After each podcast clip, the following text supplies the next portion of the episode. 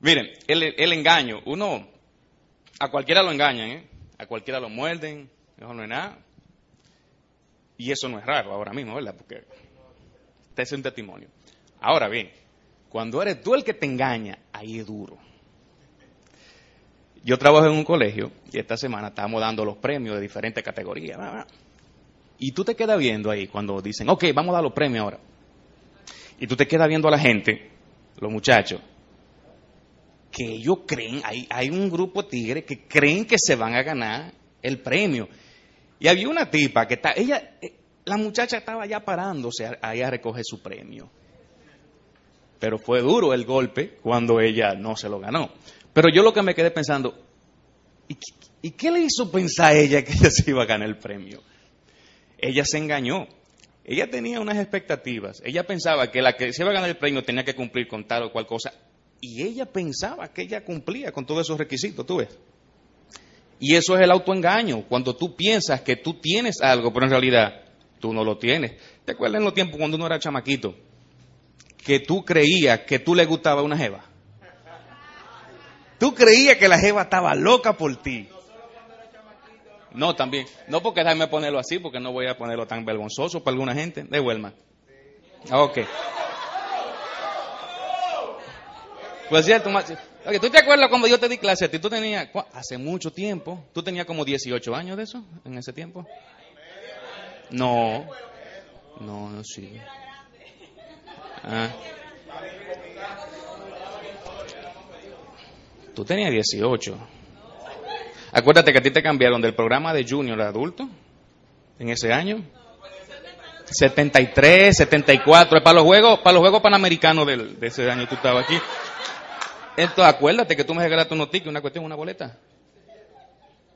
Entonces, es duro también cuando tú vienes y tú crees que la jeva está por ti y tú te lanzas. Guaye total. Pero total, ¿eh? Con todo y los pantalones rotos y todo.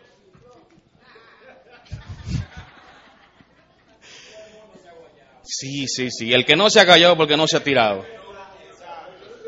Y esa es la ley de la vida y del hombre. El hombre que no se tira no se guaya. Así. Miren, señores. Entonces, vamos a hablar de, ese de, este tema en esta noche. Y cuando eh, nosotros leemos, por ejemplo, del mm, capítulo 5 en adelante de Mateo, encontramos lo que se llama el Sermón del Monte. Jesús hablando ahí. ¿Qué pasa? Cuando Jesús comienza su ministerio terrenal, Él dice, el reino de los cielos se ha acercado, arrepiéntanse. Ese, ese reino de los cielos del que habla Jesús, ah, por cierto, y, durante todo eso, Mateo 5, 6 y 7, Él habla de los requisitos que tienen que cumplir las personas que van a formar parte de ese reino. Y cuando él está hablando de ese reino, por cierto, ese reino en ese tiempo y en este momento no es material, es un reino espiritual. Él, dice, por ejemplo, en, en Juan 18, 36, nos dice, mi reino no es de este mundo. Si mi reino fuera de este mundo, mis servidores pelearían para que yo no fuera entregado a los judíos. Pero mi reino no es de aquí, no es de este mundo. Ese reino no es material. En aquel tiempo es un reino espiritual. Todavía es espiritual en este tiempo. Sin embargo, ustedes recuerdan por, ustedes estudiaron Apocalipsis hace un tiempo y estudiaron sobre el milenio llegará un momento en que ese reino de Jesucristo, que en ese tiempo era y todavía hoy es espiritual, será real, tan real como lo que nosotros vemos. Y el Señor reinará por mil años y los creyentes verdaderos reinarán con Él también mil años.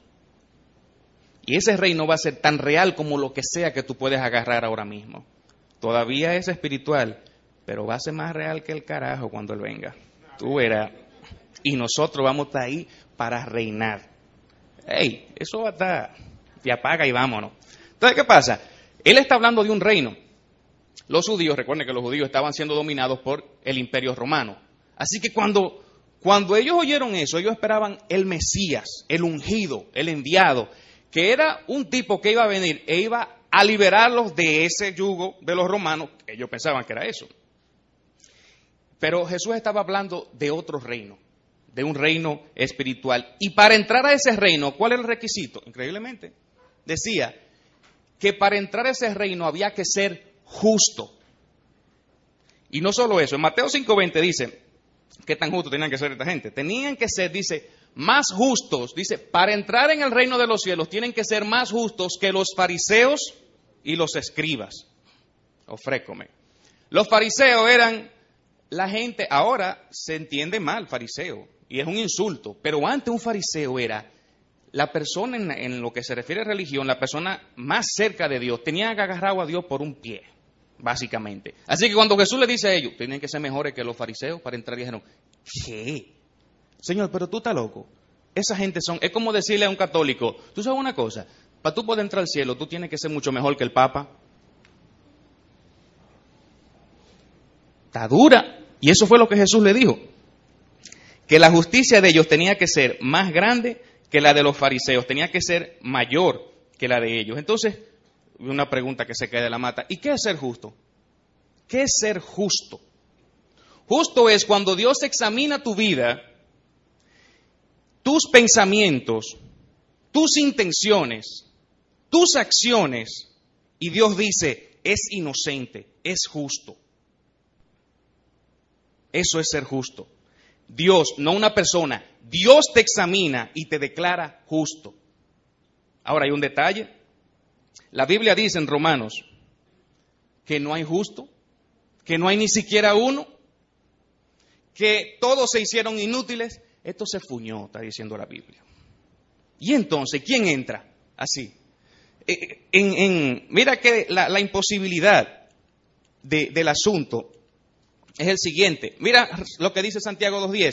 Porque cualquiera que guardare toda la ley, pero ofendiere en un punto, se hace culpable de todos, hablando de la imposibilidad. Es decir, toda tu vida tú puedes pasarte guardando la ley, siempre, cada mandamiento, pero un día, un día, tú quebrantas uno de los mandamientos y te haces culpable de todos. Porque la ley es considerada como una unidad y no como pedazos de mandamientos o de instrucciones. Entonces, tú te das cuenta de la, te das cuenta de la imposibilidad de ser justo. Y no solo eso, este es Pablo, no cosas, sino el, el apóstol, dice, miren él hablando aquí, él se desahogó, se desahogó. Sabemos en efecto que la ley es espiritual, pero yo soy meramente humano y estoy vendido como esclavo al pecado. No entiendo lo que me pasa, pues no hago lo que quiero, sino lo que aborrezco. Ahora bien, si hago lo que no quiero, estoy de acuerdo en que la ley es buena, pero en ese caso ya no soy yo quien lo lleva a cabo, sino el pecado que habita en mí. Yo sé que en mí, es decir, en mi naturaleza pecaminosa, nada bueno habita. Aunque deseo hacer lo bueno, no soy capaz de hacerlo. De hecho, no hago el bien que quiero, sino el mal que no quiero. Y si hago lo que no quiero, ya no soy yo quien lo hace, sino el pecado que habita en mí. Así que descubro esta ley que cuando quiero hacer el bien, me acompaña el mal. Él está diciendo, yo sé lo que es bueno, yo sé lo que es malo y yo quiero hacer el bien, pero me doy cuenta que hay algo dentro de mí, que cuando yo quiero hacer lo bueno, cuando quiero hacer el bien, hay algo dentro de mí que no me deja y que me hace hacerlo mal. Yo no sé cuántos de ustedes se identifican con eso, me imagino que todos y alguien más. Que tú sabes lo que es bueno, tú sabes lo que es malo y tú terminas haciendo lo que tú criticas que es malo. Tú criticas a un tipo porque es un hablador y tú terminas siendo un hablador. Tú criticas a un tipo porque no paga y cuando averiguamos tú debes algo por ahí. Testimonio personal no, por favor.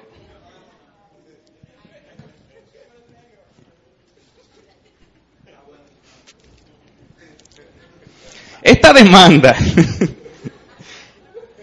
esta demanda de justicia, como ustedes pueden ver, no era un fly al queche. No era un fly al queche. Porque si tú pecas una vez, ya, la dañate, la macate. Pero además de eso, si tú quisieras, no puedes, porque hay algo dentro de ti que te empuja, que te impide. Y la Biblia le llama pecado. Estamos cogidos, estamos presos. Ante tal demanda, pero recuerden que lo que estamos hablando es que para entrar al reino de los cielos hay que ser justo. Y entonces hay algo dentro de nosotros que no nos deja. Y si, y si rompemos la ley una sola vez en un solo mandamiento, ya no se puede hacer nada. Entonces, está dura. ¿Qué es ser justificado? ¿Qué es ser justificado? Ser justificado es no justo. Hay una diferencia. Ser justo. El único justo es Dios. Pero Dios puede justificarnos. ¿Cómo Él hace eso? Mira, en los tiempos de antes, cuando había una vez al año que la gente se presentaba donde el sumo sacerdote, cuando tú pecabas, tú te llevabas un becerrito, varón tenía que ser, de tres años. Tú lo llevabas donde el sumo sacerdote. Cuando tú lo llevabas delante del sumo sacerdote, tú le ponías la mano en la frente. Eso simbolizaba que tus pecados pasaban al cordero. Venía el sumo sacerdote y lo degollaba. Cogía la sangre, se la ponía, se la ponía en el lóbulo de la oreja, la tiraba en un par de lugares, luego quemaban el cordero, los pecados tuyos pasaron al cordero. La Biblia dice que la paga del pecado es la muerte. Entonces, ¿qué le tocaba al pobre corderito? Muerte. El corderito era inocente. Así que esa inocencia, esa justicia del corderito, ¿a quién se le pasaba? Fue a ti. Así era antes. Ahora entienden por qué en la misa se dice, hablando de Juan el Bautista, hablando de Jesús, que dice, este es el Cordero de Dios que quita el pecado del mundo. Por eso Jesús entonces es el Cordero de Dios que toma el lugar de nosotros. Entonces, ¿qué es lo que pasa? Cuando Jesús está en la cruz, Él toma el lugar de toda la humanidad.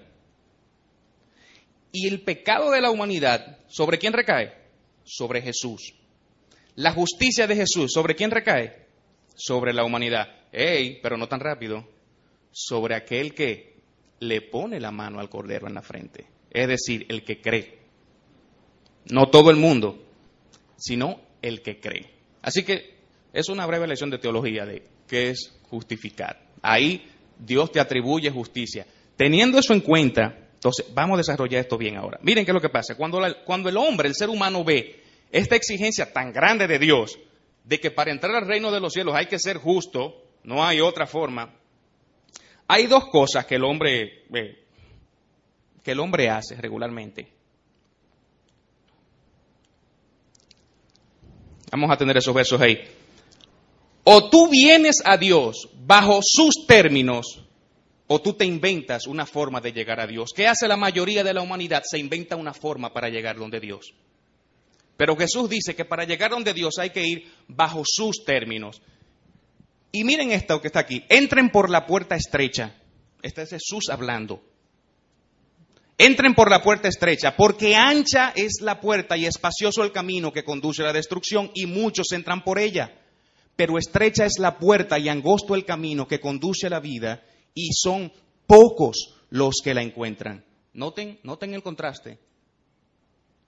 Muchos entran por ella, pocos los que la encuentran. O sea, que hay gente que cree que entró por la puerta estrecha y que está caminando por el camino angosto y no se está dando cuenta que entró por una puerta anchísima y está caminando por un camino bien espacioso. ¿El autoengaño? ¿Qué es eso de la puerta, la puerta ancha y el camino es? ¿Es ese evangelio fácil? Un evangelio fácil un evangelio de que, bueno, yo, sí, yo creo en Dios, tú sabes, y, y Dios me conoce. Sí, claro, Él te conoce. Dios sabe quién tú eres, claro que sí. Pero Dios sabe quién yo soy, y Él sabe mi problema, que esto y lo otro, y yo vengo donde Él, y Él me ama así como yo soy. Es cierto, Dios te ama así como tú eres. Te ama tanto que no te va a dejar hacer, ser lo mismo que sigue siendo. Te ama tanto que te va a cambiar para que no siga siendo lo que tú eres. Pero es un evangelio fácil de que ya uno no se niega a sí mismo, ya nada de nada. ¿Tú entiendes? Mira, e-, es, el asunto de la puerta ancha es tan serio. Estaba viendo un programa los otros días. Y te vamos a tomar el asunto de la homosexualidad. Llega un punto tal que la homosexualidad, hay, hay, ya todo el mundo es cristiano, todo el mundo es cristiano. Sí es una moda, todo, el mundo es cristiano, todo el mundo te dice Dios te bendiga, todo el mundo te dice que Cristo te ama, Cristo te salva, todo el mundo te dice esta cuestión. Un homosexual viene y te dice, no, Dios sabe que yo soy así y Dios me hizo así y Él me ama así y, Dios y yo nos amamos y nos entendemos. Escúchame, Dios te ama, Dios te ama muchísimo. De paso, ya Él le está echando la culpa a Dios porque fue Dios que lo creó así, ¿tú, tú entiendes? Cuando abiertamente la Biblia habla que la homosexualidad es una aberración delante de Dios. Es una conducta desviada, no es algo con lo que una persona nace. Puede ser que alguien tenga una predisposición, una inclinación, pero la Biblia en ningún momento dice que eso es algo que viene en la naturaleza del ser humano, sino que es una elección que esa persona ejecuta más tarde en su vida, una preferencia sexual, como la quieran llamar ahora, para ponerlo bien bonito. Y tú te encuentras una persona que abiertamente es homosexual y abiertamente dice que es cristiano. Oye bien, es una contradicción muy grande. No se puede. Tú no puedes ser abiertamente homosexual, ser homosexual y también ser cristiano. No se puede. Y ese es el tipo de evangelio en que nosotros vivimos ahora. Hay un evangelio muy fácil en el que uno no se niega a sí mismo, en el que uno no se somete a Dios, sino que Dios más o menos viene siendo como una especie de sirviente cósmico que está ahí para darme lo que yo necesito, para protegerme y para bendecirme. Pero no es una relación exactamente personal con, Dios que yo tengo.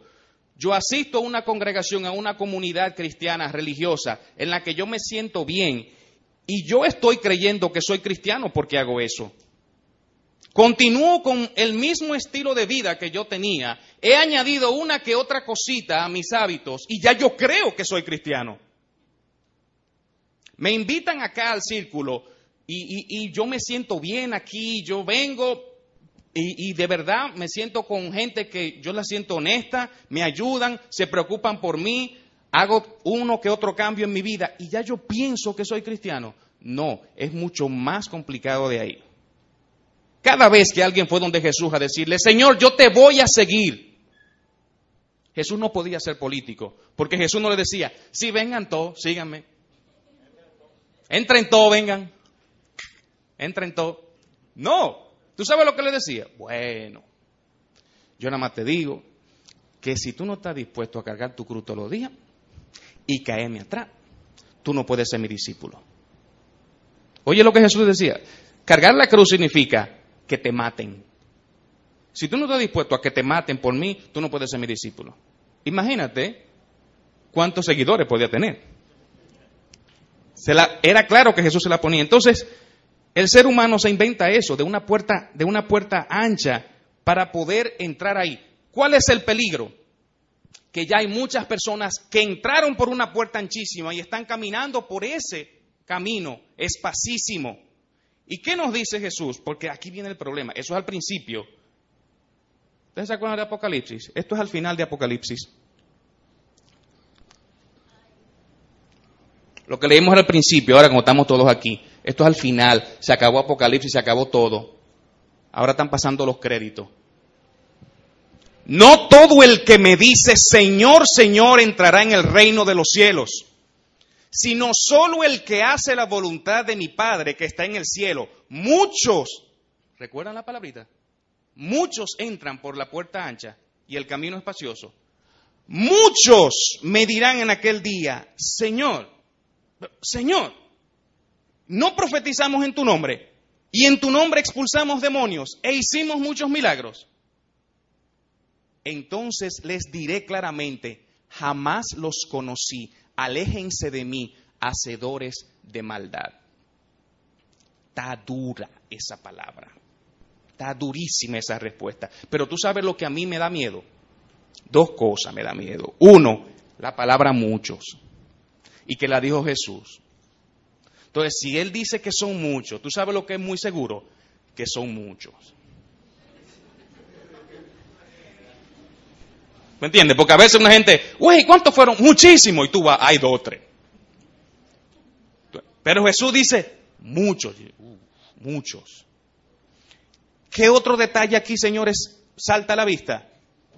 Que esa gente era gente religiosa.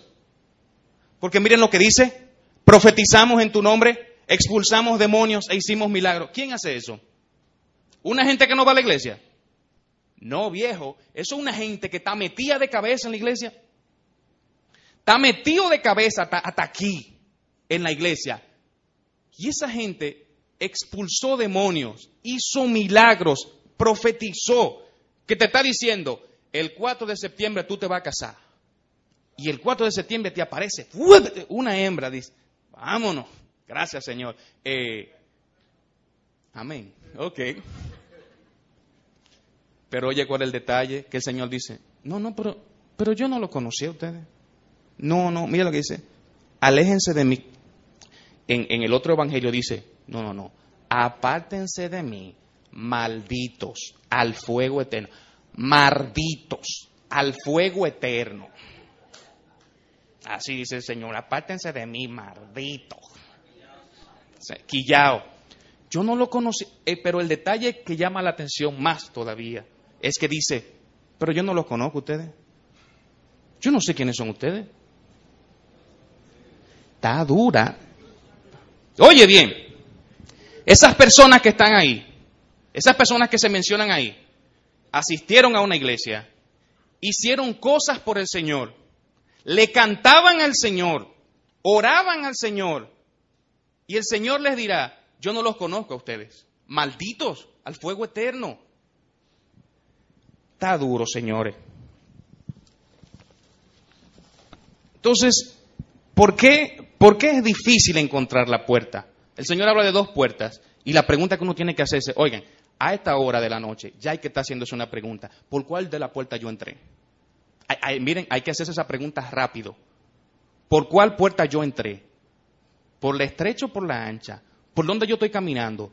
¿Yo estoy caminando por el camino angosto y estrecho o estoy caminando por uno que es bien amplio y ancho? Yo tengo que hacerme esa pregunta, yo tengo que hacerme una pregunta honesta y una respuesta honesta tengo que darme, no a otra persona, no, a ti mismo tú tienes que darte. ¿Tú sabes por qué? Porque estamos hablando de tu destino eterno. Y todo el que está aquí en esta noche es porque tiene un interés de buscar de Dios, porque si no ustedes estuvieran en otro lugar, ¿verdad? De alguna forma ustedes están aquí porque quieren, tienen un interés de buscar a Dios. Tienen que ser genuinos en esa búsqueda. Tienen que ser honestos con ustedes mismos. Tienen que preguntarse si ustedes entraron por la puerta estrecha, si están caminando por el camino angosto o si entraron por una puerta anchísima y están viviendo un evangelio de facilidad y de tranquilidad y de todo está heavy y todo bendecido y todo cool. Tenemos que preguntarnos eso y responderla honestamente. ¿Por qué es difícil? ¿Por qué es difícil uno eh, encontrar esta, esta puerta? Mira, lo primero es porque, porque hay, que, hay que quitarse el orgullo. Hablábamos de la justicia, ¿verdad? Y que nadie es justo delante de Dios. Y que aquí nadie, ninguno de nosotros puede decir, yo nunca he pecado. Así que para venir delante de Dios, lo primero que tú tienes que hacer, ¿sabe qué es? Quitarte el orgullo y venir en humildad. Por eso es que la primera bienaventuranza dice, bienaventurados los que son pobres en espíritu, que son los que reconocen que son pobres, que no son nada delante de Dios. Ustedes recuerdan aquella parábola, los que han leído la del fariseo y el, publicano cuando estaban en, allá en el templo. Están orando y el fariseo dice, Señor, gracias porque yo diemo todo lo que gano, porque yo oro, porque yo ayuno, porque yo hago esta pendeja y la otra. Y el tipo está, qué cristiano soy yo, qué verdugo. Y no soy ni siquiera como este que está ahí. Y el otro que está ahí, que dice que ni siquiera quería levantar la cabeza, dice, ay Dios, ten piedad de mí, no me consuma ahora, porque mira, si yo, yo sé que tú eres un Dios, entonces yo aquí en el templo, cuando tú vienes a ver, tú me vas a mandar un rayo y tú me vas, ay Dios mío, ten misericordia de mí. Eso es lo que, eh, todo eso es lo que dice, sé propicio a mí, porque eso es en la Reina Valera, y sé propicio a mí, pecadores, Señor, no me mate con un rayo. Y Jesús dice que ese tipo bajó justificado primero que el fariseo. El fariseo ni siquiera fue justificado. Oye bien, para tú venir delante de Dios, lo primero que tienes que hacer es reconocer tu incapacidad, que tú no eres justo delante de Dios, que delante de Dios ninguno de nosotros tiene derecho a exigir nada. porque todos hemos pecado y eso nos hace perder cualquier derecho que tengamos delante de Dios. Tú te puedes comparar con cualquier otro por allá afuera y tú vas de robo. Porque si tú te comparas con un ladrón, con un atracador, tú vas de robo. Es suave que tú vas, pero es de Dios que estamos hablando. Así que esa es una, de las razones por las cuales es difícil, porque el ser humano es orgulloso. Nosotros no somos humildes por naturaleza, somos orgullosos por naturaleza. Es difícil para nosotros decir que fallamos. Es difícil admitir que pecamos. Es difícil admitir cuando ofendemos a una persona. Es difícil. Somos orgullosos, somos así. Pero el detalle es que delante de Dios tú no puedes ser orgulloso. No te sale, porque Él te, pasa factura y te vas a dar cuenta que tú debes muchísimo. Primera razón. Segunda razón por la que es difícil es porque hay que encontrarla. Jesús habla de que, pocos son las, que la encuentran, las que encuentran esa puerta. ¿Sabes lo que significa eso? Que tú, que eso de que tú eres cristiano. Sí, yo desde chiquito. Ahí me llevan a la iglesia desde chiquito. Soy cristiano, sí. Mm. ¿Tú eres cristiano? Sí, pues yo, yo estoy yendo a la iglesia desde que yo tengo como 13 años. Era que tu papá y tu mamá te llevaban a la iglesia desde 12 o 13 años porque no había con quien dejarte en la casa. Además, salía más caro dejarte en la casa porque cuando, cuando volvieran, todo el desastre que tú tenías en la casa era muy grande, así que salía muy caro dejarte en la casa y tenían que llevarte a la iglesia. Y tú entonces, como tú te criaste en la iglesia, como tú viste tú en la iglesia, tú dices, yo soy cristiano. Tampoco es así dice que hay que hallar la puerta, que hay que buscarla. En otras palabras, eso no es verdad. Que un día tú sales de Plaza Central, tú vas saliendo e inadvertidamente dices, oh Dios mío, entré por la puerta estrecha. Eso no pasa. Nadie un día caminando sin darse cuenta, tropieza con una puerta y entra. Oh Dios mío, estoy en tu reino. Déjate de esa vaina, eso no es así. Eso no va a pasar. Entrar en el reino de Dios significa que tú has hecho una búsqueda diligente, intelectual y emocionalmente, buscando a Dios. Nadie encuentra esto de sopetón ni de sorpresa ni inadvertidamente se encuentra en el camino estrecho. Así que si tú has creído que porque tú venías a la iglesia desde un tiempo y que por eso tú eres cristiano, revísate. Quizás entraste ya por la puerta ancha. ¿Por qué también es difícil? Porque hay que ir contra la corriente. Hay que ir contra lo que está de moda muchísimas veces. Porque lo que el mundo valora no es lo que la Biblia valora. ¿Por qué también es difícil? Porque hay que venir solo. Aquí no es como un club que tú vienes con todo el mundo y todo el mundo se inscribe y entramos todos. No se puede. Hay que venir solo y venir sin nada. Es difícil. Hay que pensar en el costo. ¿Recuerdan lo que yo decía? Que cuando una gente venía donde Jesús decirle, Señor, yo te quiero seguir. Bueno, bueno. Pero es que para seguirme a mí hay que estar dispuesto a que lo maten. Señor, yo te voy a seguir donde quiera que tú vayas. Oye, monstruo la zorra tiene guarida y las aves tienen su nido. El hijo del hombre no tiene donde recortar su cabeza. ¿Tú estás dispuesto a coger esa lucha? Eh, dos dos son cinco. No, te va. Porque Jesús invita a las personas a pensar en las consecuencias de las decisiones que toman. Por eso es difícil encontrarla, porque, porque hay que seguir ese, ese costo, hay que pagar ese costo, hay que venir solo, hay que ir contra la corriente, hay que buscar esa puerta y hay que ser humilde y no orgulloso. Y última razón por la que es difícil encontrar esa puerta, lo que nos dice acá, los falsos profetas. Cuídense de los falsos profetas. Vienen a ustedes disfrazados de ovejas, pero por dentro son lobos feroces, rapaces. Nosotros vivimos en una época en la que estamos llenos de falsos profetas full, llenos, infectados estamos de falsos profetas. Tú te metes al internet, tú te pones a, y, comienzas a oír unos mensajes. ¿Qué grupo de caballá hablan? Que no tienen que ver nada con la Biblia.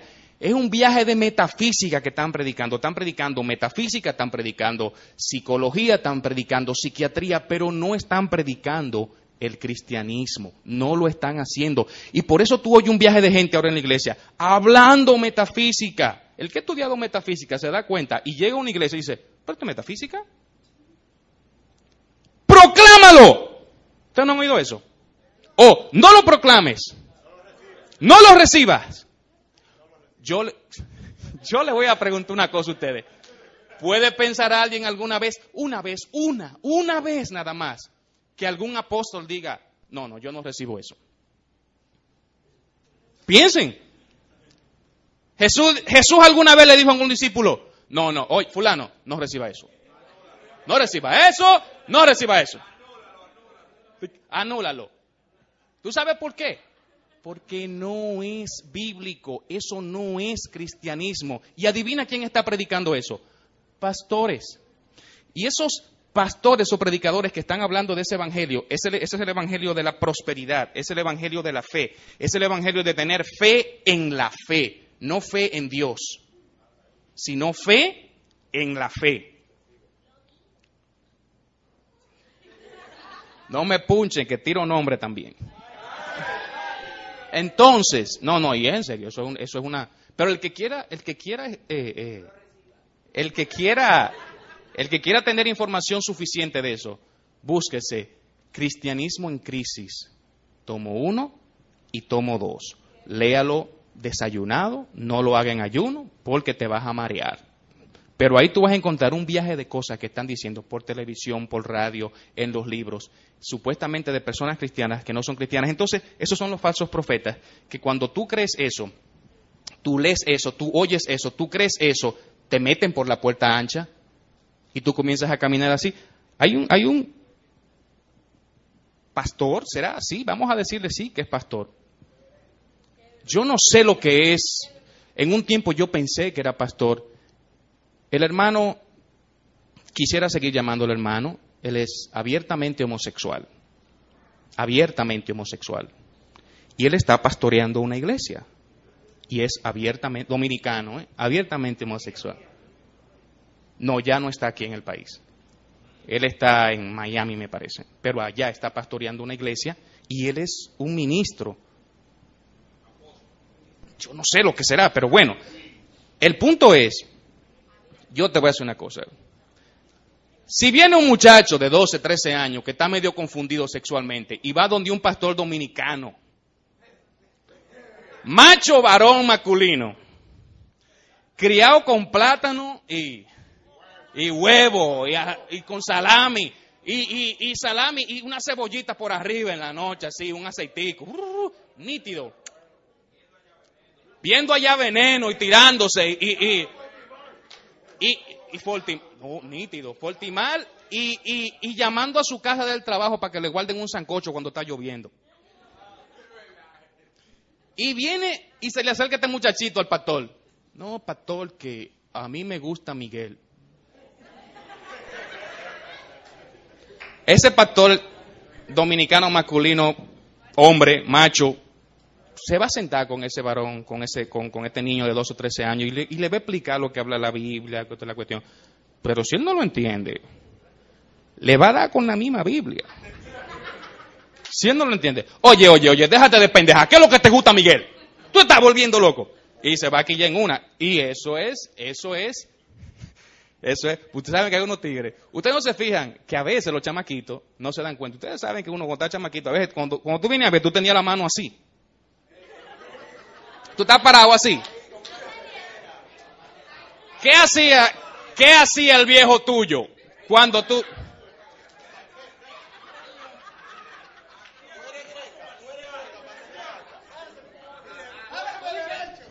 Tú ahí que para cruzar una calle y tu papá te mira así.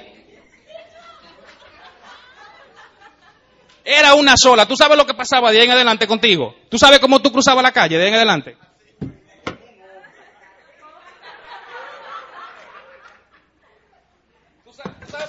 No vaya a hacer cosas que sin darte cuenta la mano se te torciera, porque era un solo vejigazo que el viejo te daba. Uno solo, no eran dos, porque con uno tú, tú rodabas y dabas vueltas y cuestiones así. No, mi hermano. Ahora, yo lo que me le pregunto a ustedes, si este niño va donde este señor que es supuestamente pastor, quien, quien genuinamente cree que la homosexualidad está bien, cuando va donde él le dice, mire que a mí me gusta Miguel, ¿qué le va a decir?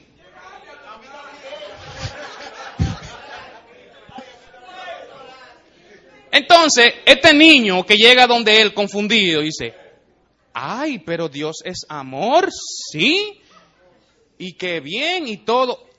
Primero, ¿va él en algún momento a sentir que debe cambiar su vida? No. Se entró por una puerta anchísima. Ancha no, anchísima entró. Sí. Señores, señores, ese es un ejemplo extremo, pero hay otras cosas que pueden, que pueden hacernos engañar. Y lo que les estoy diciendo es que algunas enseñanzas inclusive pueden hacernos a nosotros creer que ya estamos caminando por la puerta estrecha, por el camino estrecho, y entramos por la puerta estrecha, pero quizás ya hemos entrado por una puerta ancha y estamos caminando por un camino espacioso. Entonces tenemos que, ver. Entonces, viene una pregunta y con esto terminamos. Viene una, algo que tenemos que hacer. Porque, ¿y qué es lo que hace que una persona tenga esa falsa sensación de seguridad? Uno se pregunta, ¿verdad? ¿Cómo una persona puede sentirse así tan seguro? Mira, eh, eh, cuando leíamos en Mateo 7:21, Jesús hablaba de que, esas personas, dice, no todo el que me dice, saben, esas personas hablan, pero no hacen. Y esas personas conocían del Señor Jesús, lo conocían, tenían información de Él, Conocer del Señor Jesús no es lo mismo que conocerlo. ¿Cuál fue la respuesta que Él les dio? Yo no los conozco. Yo no sé quiénes son ustedes. Ahora mismo, con toda la información que hay disponible allá afuera, tú entras a Facebook y tú entras al mío y tú podrás ver algunas cosas mías y tú podrás ver fotos y por las fotos tú puedes más o menos deducir qué tipo de persona yo puedo ser. Puedes ver mis gustos, puedes ver con la persona con quien yo ando, puedes ver los, los lugares que me gusta ir las cosas que yo quiero hacer. Pero eso significa que tú me conoces. No. Yo puedo leer la Biblia, conocer de Jesús, saber mucho de Él, cantarle, orarle, trabajar para Él, servirle, hacer mucho para Él y no saber quién es Él.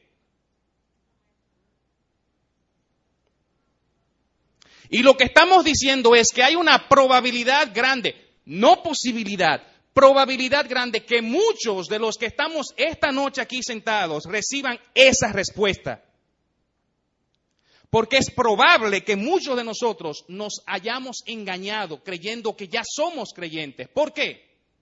Porque lo que decía ahorita, a veces hay signos externos que me confunden y me hacen pensar que ya yo conozco a Jesús, que ya yo nací de nuevo. Yo vengo aquí deprimido, deprimida, confundida o confundido.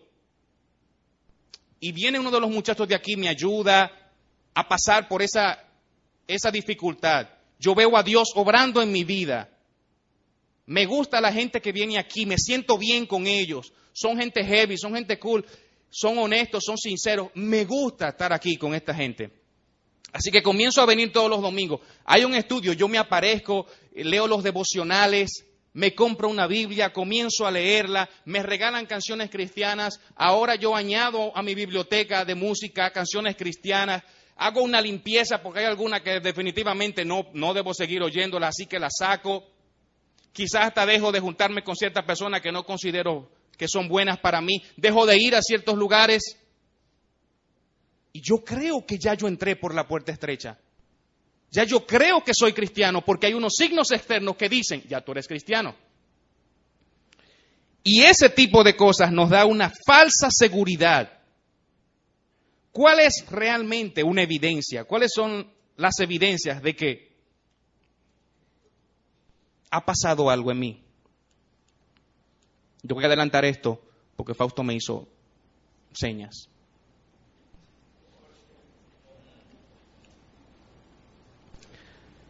Primer, tú tienes que fijarte muy bien en esto, tus pensamientos. ¿Qué tú piensas?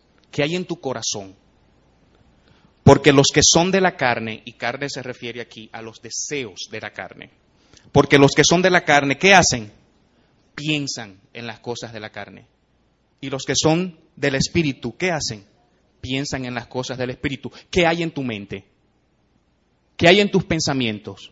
Hay vanidad, hay odio, hay rencor, abrigas pecados dentro de ti abrigas pensamientos. Yo no estoy diciendo que si te cruzan pensamientos, yo no estoy diciendo que si te vienen pensamientos, yo estoy diciendo abrigas pensamientos, porque eso es diferente.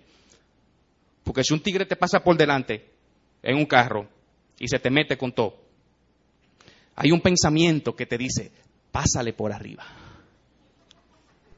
Pero entonces tú dices, no, no, verdugo, eso no le agrada a Dios, suéltalo, suéltalo, suéltalo, le manda, suéltalo, le manda y sigue para adelante. Pero una cosa muy diferente es que tú abrigues pensamientos de ese tipo. Y es, una invitación. Lo primero es eso. Jesús dice que de la abundancia del corazón habla la boca. Examina tu corazón. ¿Qué hay en tu corazón? ¿Qué tú estás pensando? ¿Estás pensando en las cosas del Espíritu o no? ¿O estás pensando todavía en las cosas de la carne, en los deseos de la carne? Esa es la primera pregunta honesta que tú tienes que hacerte y responder honestamente, genuinamente. ¿En qué yo estoy pensando? Los pensamientos revelan quién eres tú. Tus pensamientos te van a decir por dónde tú estás caminando. sigo. ¿Qué más, qué más hay? ¿Qué, ¿Qué segunda evidencia yo debo buscar dentro de mi corazón? Mis deseos, mis afectos, lo que yo quiero, que va muy ligado a los pensamientos. ¿Qué es lo que yo quiero hacer? Yo busca, busca dentro en tus afectos. ¿Tú amas al Señor? ¿O tú estás aquí para que no te manden al infierno? Tú puedes decir genuinamente, yo amo al Señor con devoción. Si tú no amas al Señor con devoción, tú eres religioso, pero tú todavía no has nacido de nuevo. Eres religioso, pero Jesús no ha entrado en tu corazón todavía. Y estás caminando por el camino ancho y espacioso. Lo tercero, evidentemente, son las acciones. Pero lo que pasa es que las acciones son el producto de mis pensamientos y mis afectos. Si mis afectos y mis pensamientos producen una vida agradable a Dios, si yo tengo afectos por Dios, yo amo a Dios, yo deseo estar con Dios, yo deseo obedecer a Dios, yo deseo conocer a Dios. Ahora entienden por qué fue que él le dijo a ellos, pero yo no los conozco. Aquellas personas hacían todo lo que se necesitaba hacer. Aquellas personas tenían un flow de cristiano de arriba abajo. Echaban fuera demonios, predicaban, profetizaban, sanaban, hacían de todo, pero no conocían al Señor. Ellos nunca amaron al Señor. Cumplían con todos los requisitos externos, pero no amaban al Señor. Tú puedes decirte genuinamente, yo amo al Señor más que a cualquier cosa. Piensa, piensa en la pregunta, pero piensa aún más en la respuesta. Yo amo al Señor, porque acuérdate cuál es el más grande mandamiento. Amarás al Señor tu Dios con todo tu corazón, con toda tu alma, con todas tus fuerzas. Es probable que tú hayas hecho del cristianismo parte de tu vida y con eso te sientas cómodo y tranquilo y bendecido y bien. Pero, pero Jesús no puede ser parte de tu vida. Jesús no quiere ser parte de tu vida, de hecho. Jesús no quiere ser parte de tu vida, entiéndelo, Él no quiere ser parte de tu vida. Él no quiere hacer eso. Jesús quiere ser tu vida. Jesús no quiere una parte tuya. Jesús te quiere a ti por completo. Y antes, me voy a despedir con esto para que lo entiendas bien. Antes de tú entrar por la puerta estrecha y entrar al reino de los cielos. Primero, Él tiene que entrar a tu corazón. Para tú poder entrar en ese reino, Él tiene que entrar en tu corazón. Tienes que estar dispuesto a darte por completo a Él. Si tú no estás dispuesto a darte por completo a Él, con cierta mezcla de tristeza quiero decirte que estás perdiendo tu tiempo aquí. Te estás engañando. Y en aquel día recibirás una respuesta que no te va a gustar. Porque es muy duro tú pensar que tú entraste y que vas por el camino correcto y en aquel día te dirán, yo, yo, yo no te conozco, no sé quién eres tú. Lo, lo que uno quiere es escuchar las palabras que él dice en los evangelios, que dice, bien, buen siervo, entra en el gozo de tu Señor. Muchachos, que Dios le bendiga mucho.